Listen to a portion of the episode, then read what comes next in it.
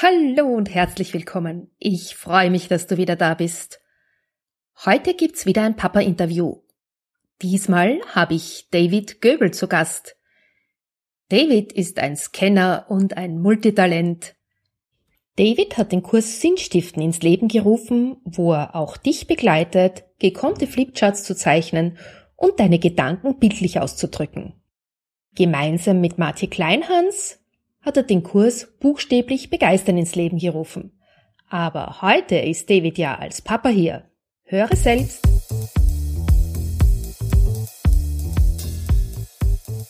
Hallo und herzlich willkommen bei Ausgelassen Leben, deinem Podcast für Ausgeglichenheit, Gelassenheit und Lebenslust.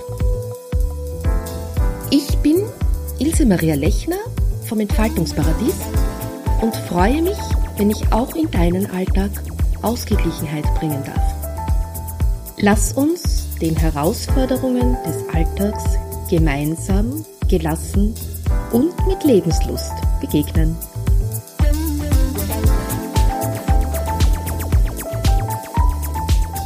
Hallo und herzlich willkommen. Diesmal habe ich die Freude und das Vergnügen, David Göbel zu interviewen. Er hat ja den Kurs Sinnstiften, den ich schon mit großer Begeisterung hinter mich gebracht habe. Und äh, das ist wirklich einer der lustigsten Kurse mit einer der schönsten Facebook-Gruppen. Hallo David, ich freue mich, dass du da bist. Hallo Ilse, ich freue mich, dass du mich eingeladen hast. Danke für die Einladung. Vielleicht magst du uns mal zuerst ein bisschen was über dich selber erzählen? Ach ja, ganz gerne. Ähm, ich bin Vater von zwei Kindern, wohne mit meiner Familie, meiner Frau und meinen zwei Kindern im schönen Dortmund. Und ja, bin eigentlich so ein ganz normaler Typ. Bis es mich so vor ein paar Jahren gepackt hat, wo ich dachte so, ja, aber da kommen wir sicherlich später drauf, so ein, da, da, es fehlte noch was im Leben. Und dann habe ich mich auf den Weg gemacht, abseits des äh, Angestelltenberufs, ja, noch so meine Berufung zu finden und zu leben. Genau, und ähm, so sieht's aus. Das finde ich ja sehr spannend, nachdem du jetzt quasi als junger Vater äh, da quasi Sidepreneur bist. Das heißt, du bist angestellt und hast noch deine eigene Firma. Wie lässt sich das überhaupt alles zeitmäßig vereinbaren? Beziehungsweise was war da für dich so die Intention, das so zu machen? Die äh, Intention, warum ich das auf diese Art und Weise gemacht habe, ist natürlich als äh, Mitverdiener in der Familie ähm, ist Sicherheit dann durchaus auch ein hoher Wert bei mir und auch bei meiner Frau. Und da haben wir einfach gesagt, äh, ich wage das, aber ich wage es halt eben nebenberuflich. So bleibt uns ein gesichertes Einkommen auch weiterhin erhalten. Meine Frau verdient also auch und ich verdiene. Äh, und mein Thema Berufung, das baue ich eben nebenbei auf. Zum Thema äh, Zeitmanagement, ja, das ist manchmal etwas herausfordernd, ähm, so dass ich halt eben viele Sachen wie Artikel schreiben, mal Videos aufnehmen, in den, solche Sachen müssen in, eben in den Abendbereich verschoben werden. Oder mal meine, in drei Wochen fahren meine Frau mit, ihren, mit den beiden Jungs in Urlaub, nach eine Woche nach Holland und ähm, dann habe ich abends äh, sturmfreie Bude, um einen Kurs wieder zu, aufzunehmen. So, so solche Zeitfenster, ja, die muss ich mir einfach suchen und die müssen eingeplant werden. Das ist die Herausforderung, wenn man sowas als ja, nebenberuflich aufbaut. Das stimmt sicher. Jetzt ist es ja so, dass es ganz viele ähm, Selbstständige diese Art des, ja, des Einkommens auch gewählt haben, um flexibel zu sein, um unabhängig zu sein, um sich die Zeit äh, selbst einteilen zu können und um auch vielleicht Freiräume mit der Familie zu haben. Ähm, bei dir wird es ja jetzt eher nicht so sein, weil du ja quasi sowieso schon eine, eine Doppelbelastung hast. Allerdings kann ich mir vorstellen, dass das eine gute Vorbildfunktion für deine Kinder abgibt, weil du einfach das tust, was dir Spaß macht und dich nicht beirren lässt bevor ich zu dem Vorbild gleich nochmal komme, da kann ich nämlich, da, da kann ich dir einiges zu erzählen.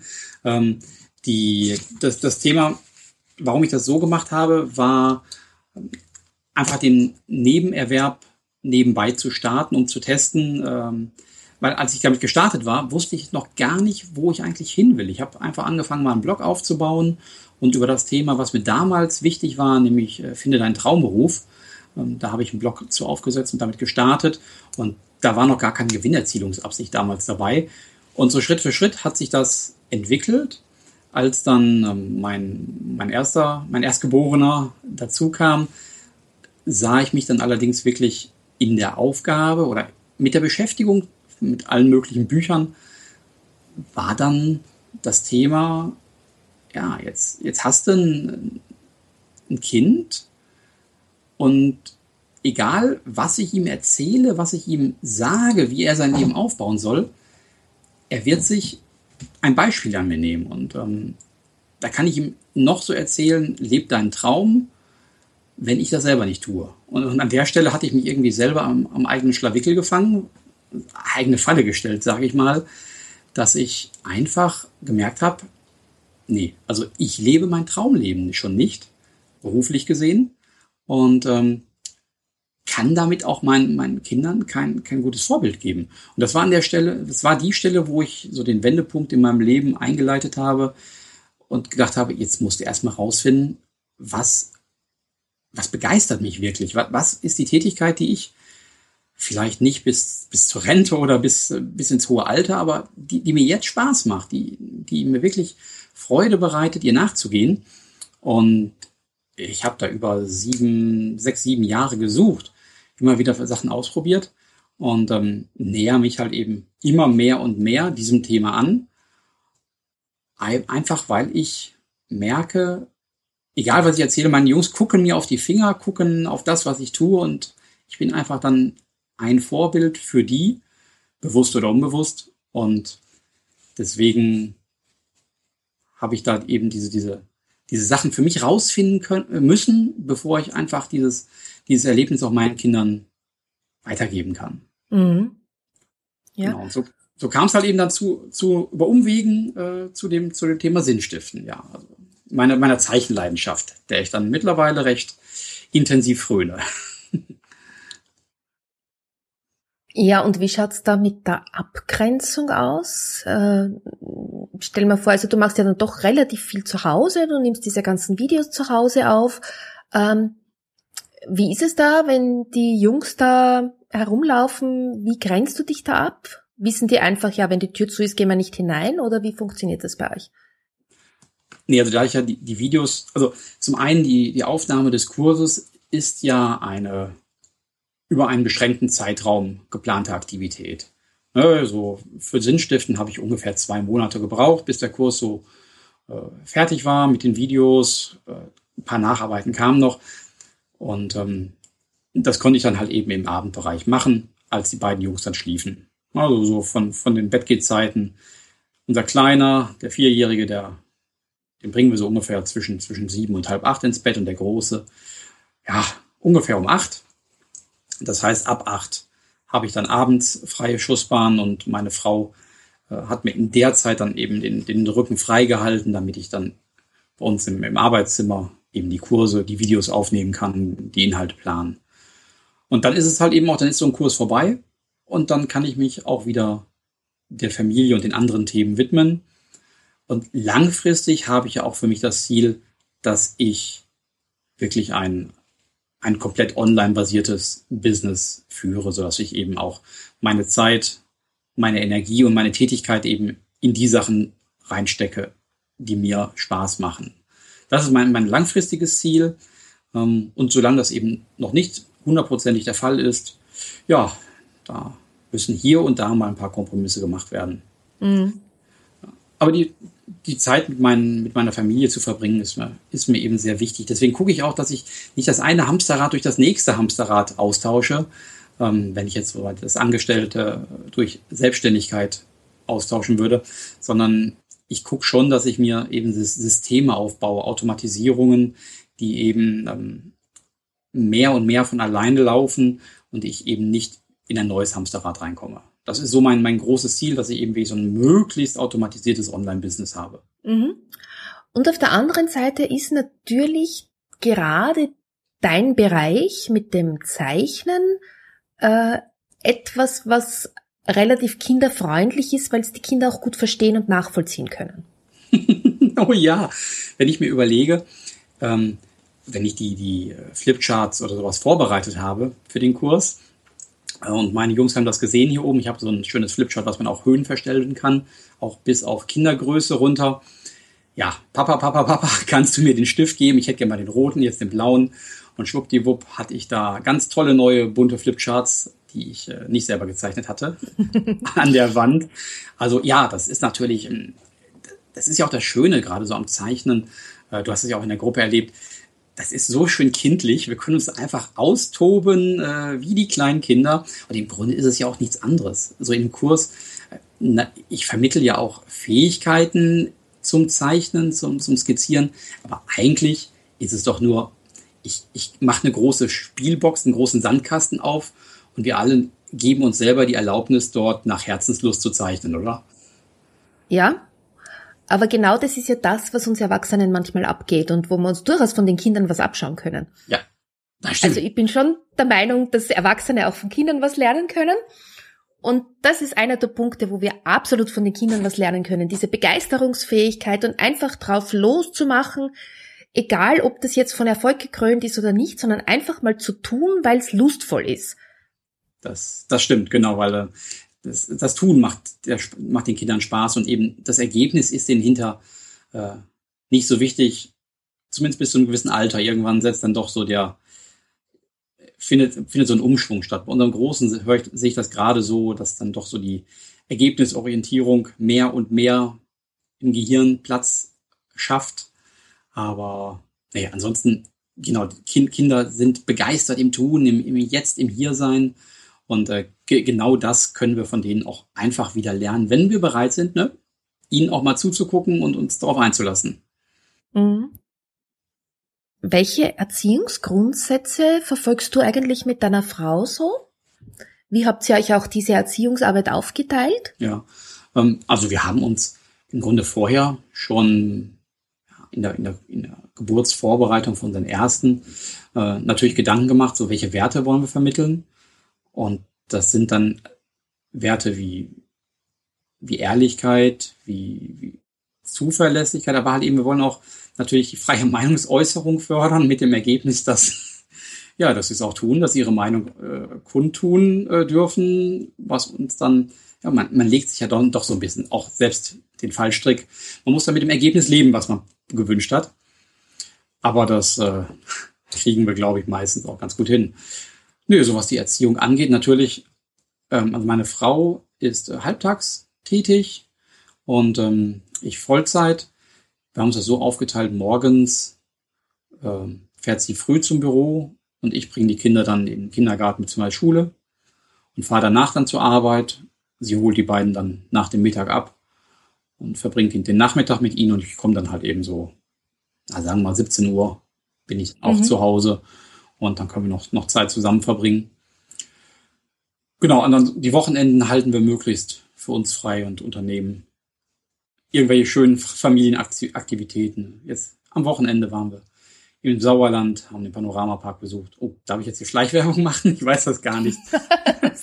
du, nachdem ich von Österreich bin, sagt mir das jetzt gar nichts. Ja, auch es ist ein schöner Familienpark, so mit, ähm, mit, mit äh, okay. Streichelzoo und, und äh, ähm, einer äh, Sommerrodelbahn. Mhm. Wir hatten alle viel Spaß. Okay. Aber halt eben genau, weil ich finde auch, wir sind, die, die Zeit ist begrenzt. Das war eben auch der Anlass, weswegen ich sage, ich, ich will eigentlich weg vom, vom Angestellten Dauerjob, wo ich meine Zeit eben nicht frei einteilen kann.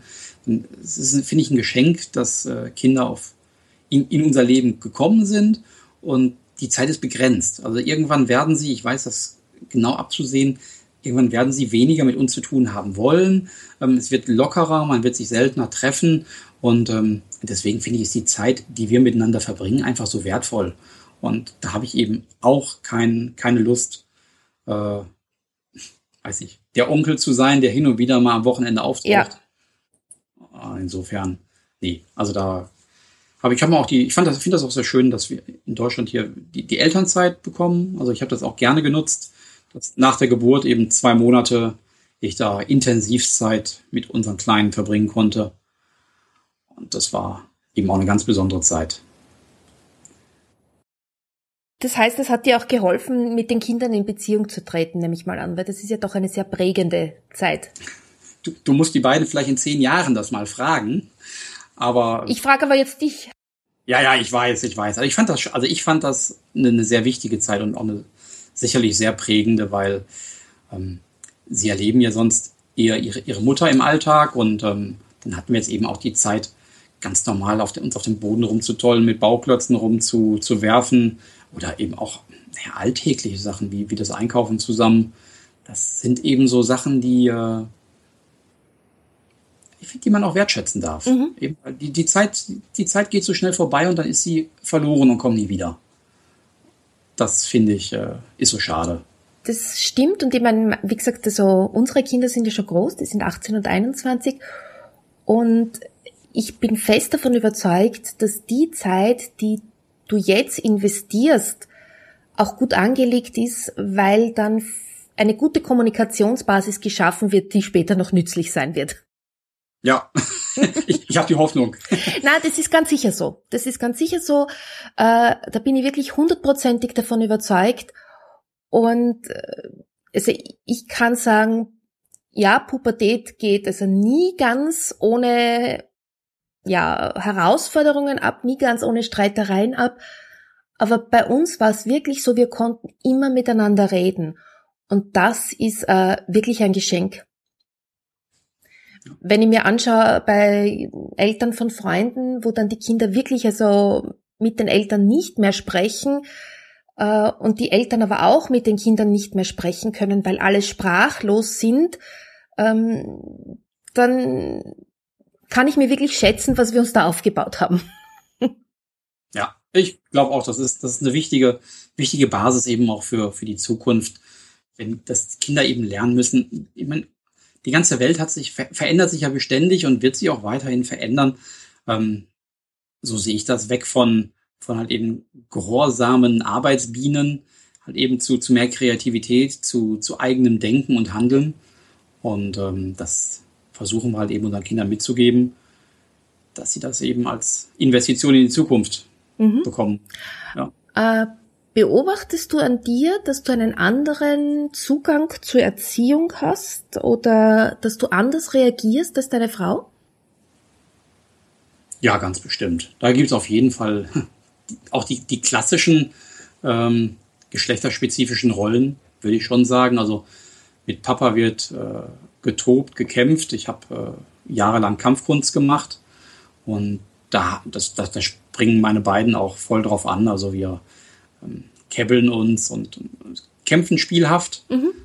Und wenn sich irgendwo was, äh, weiß ich, bei, bei einem Auer, ja, da werde ich selten angefragt fürs Trösten.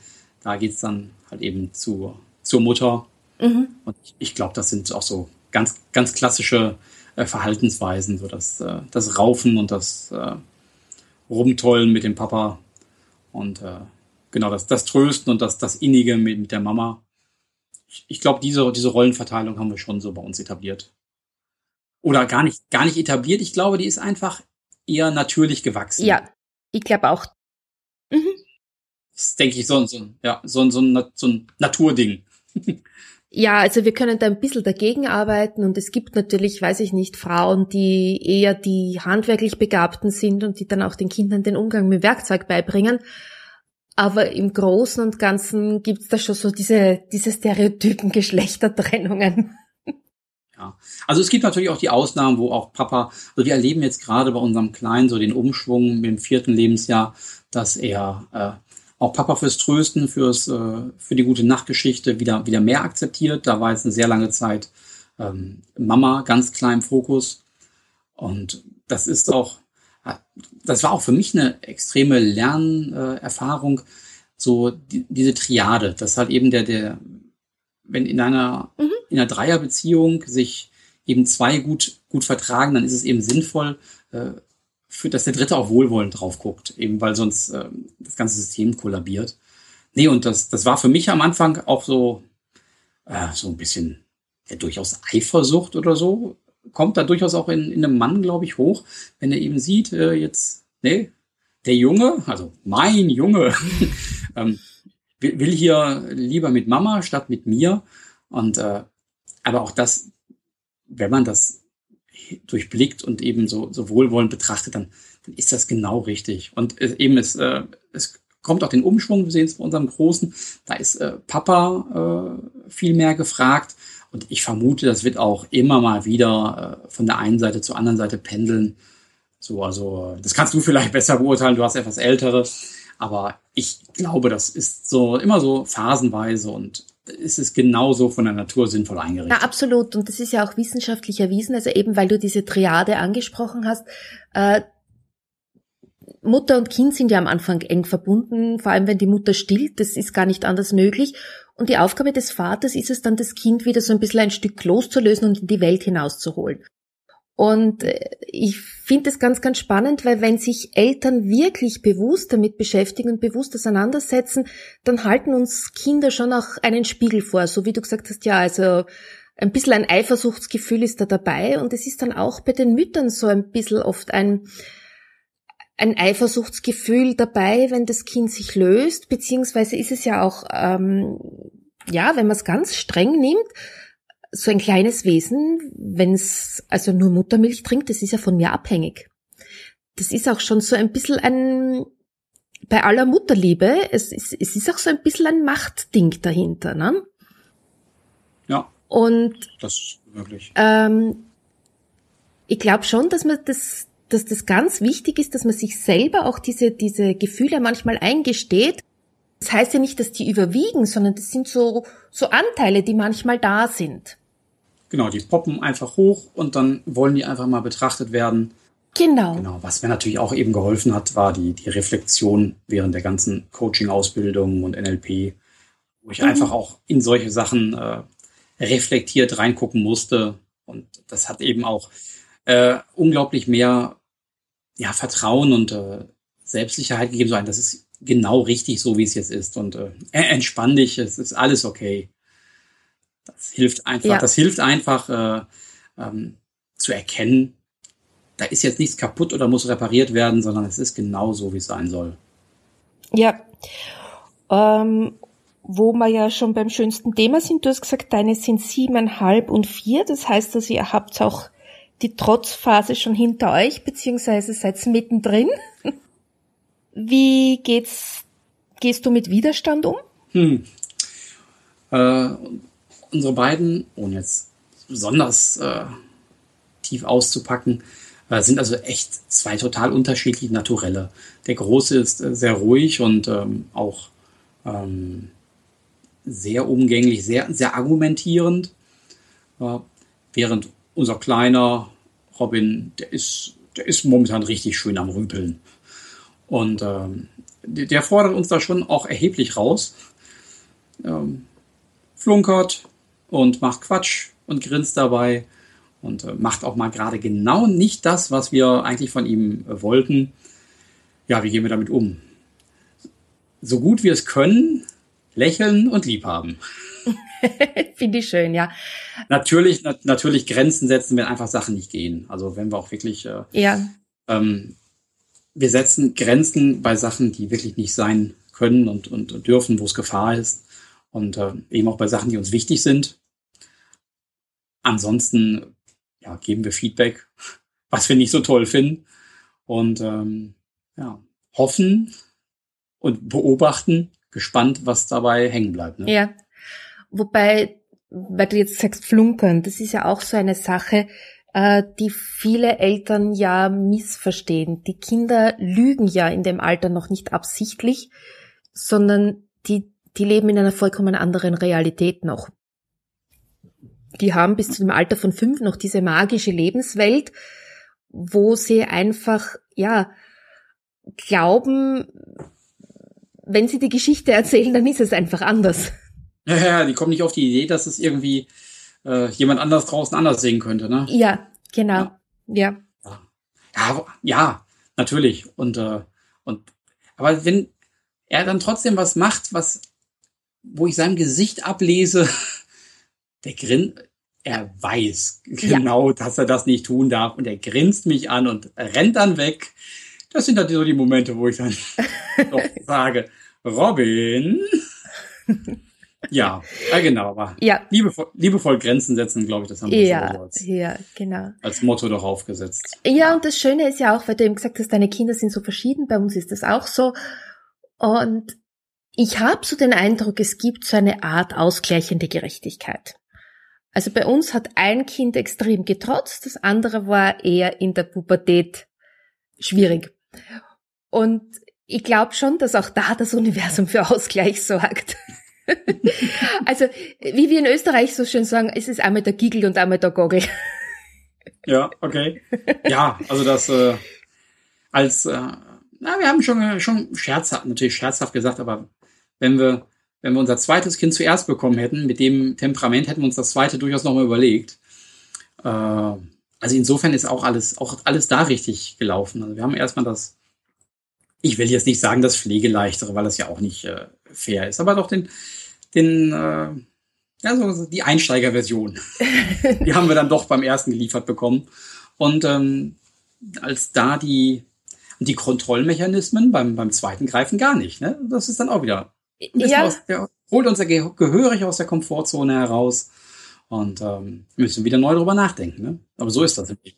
Ja, na, das ist ja nicht jedes, also es ist wirklich jedes Kind Ja. anders, nicht? Und äh, die Dinge, die man sich beim ersten Kind erarbeitet hat und wo man glaubt, ja, das sind jetzt Herangehensweisen, die funktionieren, die müssen beim zweiten Kind nicht funktionieren. Das kann dort ganz, ganz anders Oh ja, sein. oh ja. Aber das ist halt eben auch wieder spannend. Das ist Leben, ne? Ja, genau. Ja, und, und äh, das Thema Loslassen, wie geht's dir da damit? Weil siebeneinhalb, da sind ja schon die, die ersten zwei Loslassprozesse auch für Väter, so mit Kindergarten und Schuleintritt und so schon hinter euch gebracht. Sind ja. Also ich glaube, loslassen ist jetzt für mich kein, kein Problem, weil es ist ein natürlicher Prozess. Ne? Also es gehört einfach dazu. Gehört einfach Okay. dazu, dass man seine Erfahrungen in der Welt macht. Das heißt halt eben auch neue, neue Umgebungen erkunden, alte loslassen. Und als Eltern einfach nur dabei sein, gespannt beobachten, irgendwo eine helfende Hand reichen, wenn sie, wenn sie nötig ist oder angefragt wird. Und ansonsten freuen wir uns darüber, wenn es halt eben, ja, wenn er irgendwie wieder neue Fähigkeiten entdeckt, neue, neue Freunde findet. Genau, also vor einem Jahr kam er in die Schule und das ist jetzt eben auch schon ein spannendes Jahr gewesen. Klappt auch sehr gut mit den, mit der Eingewöhnung in der Schule. Ja, es ist, äh, es bleibt spannend und ich vermute, das bleibt es auch das ganze Leben lang. Absolut, ja.